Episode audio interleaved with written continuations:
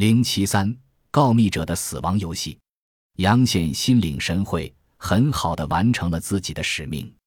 他到任不久，就向朱元璋打了小报告，说朱文忠图谋不轨，任用儒士干预公事。这是朱元璋最为忌惮之处。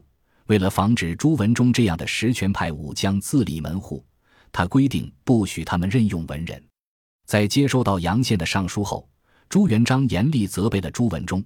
并将他重用的五个人押解进京，杀了其中的两个，然后将其他三人发作抄写手。随后不久，杨宪又将同僚张敞陷害致死。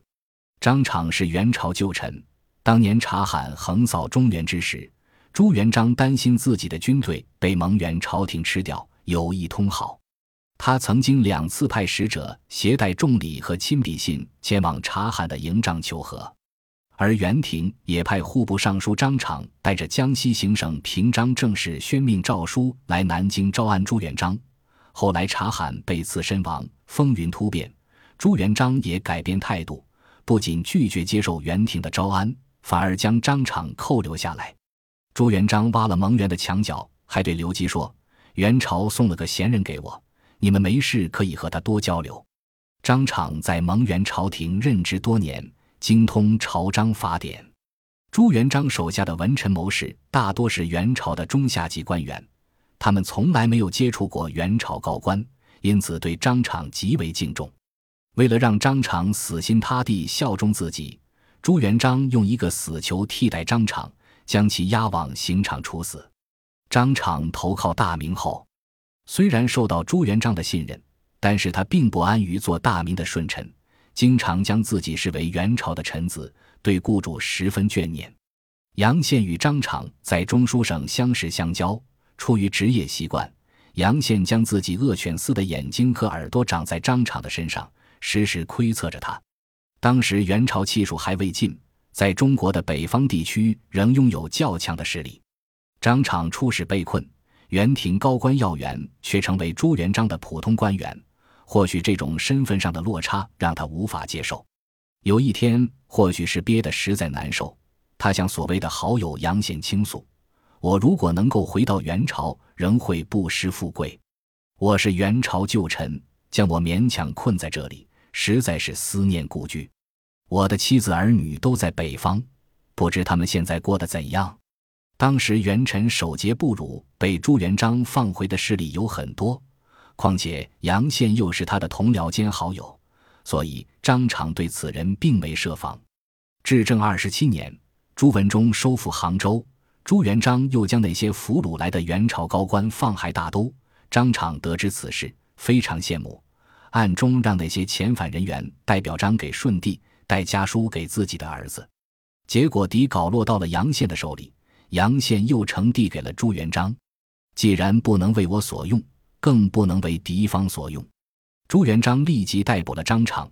在审问过程中，张敞在简牍背面写道：“身在江南，心思塞北。”这让朱元璋大为震怒，只好将其处死。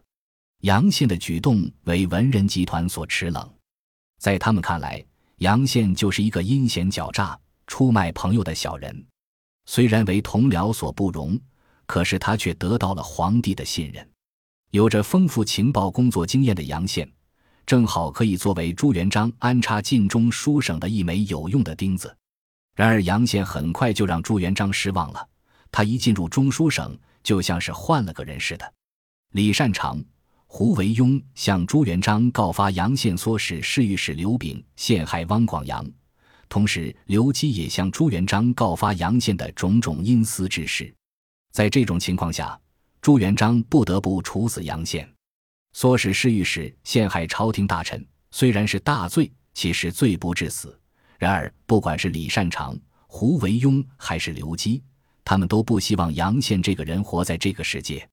这些功臣们都知道杨宪是检教出身，他们不允许朱元璋把整个大明朝变成一个用特务手段控制的国家，因此在处死杨宪的问题上。他们才能够抛弃以往的成见，联手出击，置杨宪于死地。杨宪是洪武年间复杂的派系斗争中第一个流血的高官，他死于朱元璋为其设定的恶犬之夜。他自以为有朱元璋这个皇帝宠着，就可以不管不顾地向所有人开战，逮谁咬谁。可现实情况却并非如此。随着得罪的人越来越多，反而将自己逼入一个孤立无援的状态。其他检教人员也都没有落得好下场。高见贤、夏玉、丁光炎等人告诫他人，结果被人反告诫，导致被杀。检教人员不断被杀，证明了一个道理。咬人的狗都不会有好下场。杨宪之死只是一个开端，朱元璋并没有因为一个检教的死而放弃整个检教组织，反而使他变得更加警惕。他急需掌握朝臣的思想动态和真实的生活状态。治理的天下那么大，而每天送到御案上的那些奏章却是那么有限。就算他这个皇帝是个机器人，不眠不休，也知之甚少。想一想。天下有多少真相是不为人所知的？简教必须存在，那是朱元璋伸展出去的权力触角，无所不在的触角，才能使他这个皇帝真正掌控这个国家。既然朝臣们都讨厌简教这样的特工人员，那么就让自己与他们玩一场更阴狠的游戏。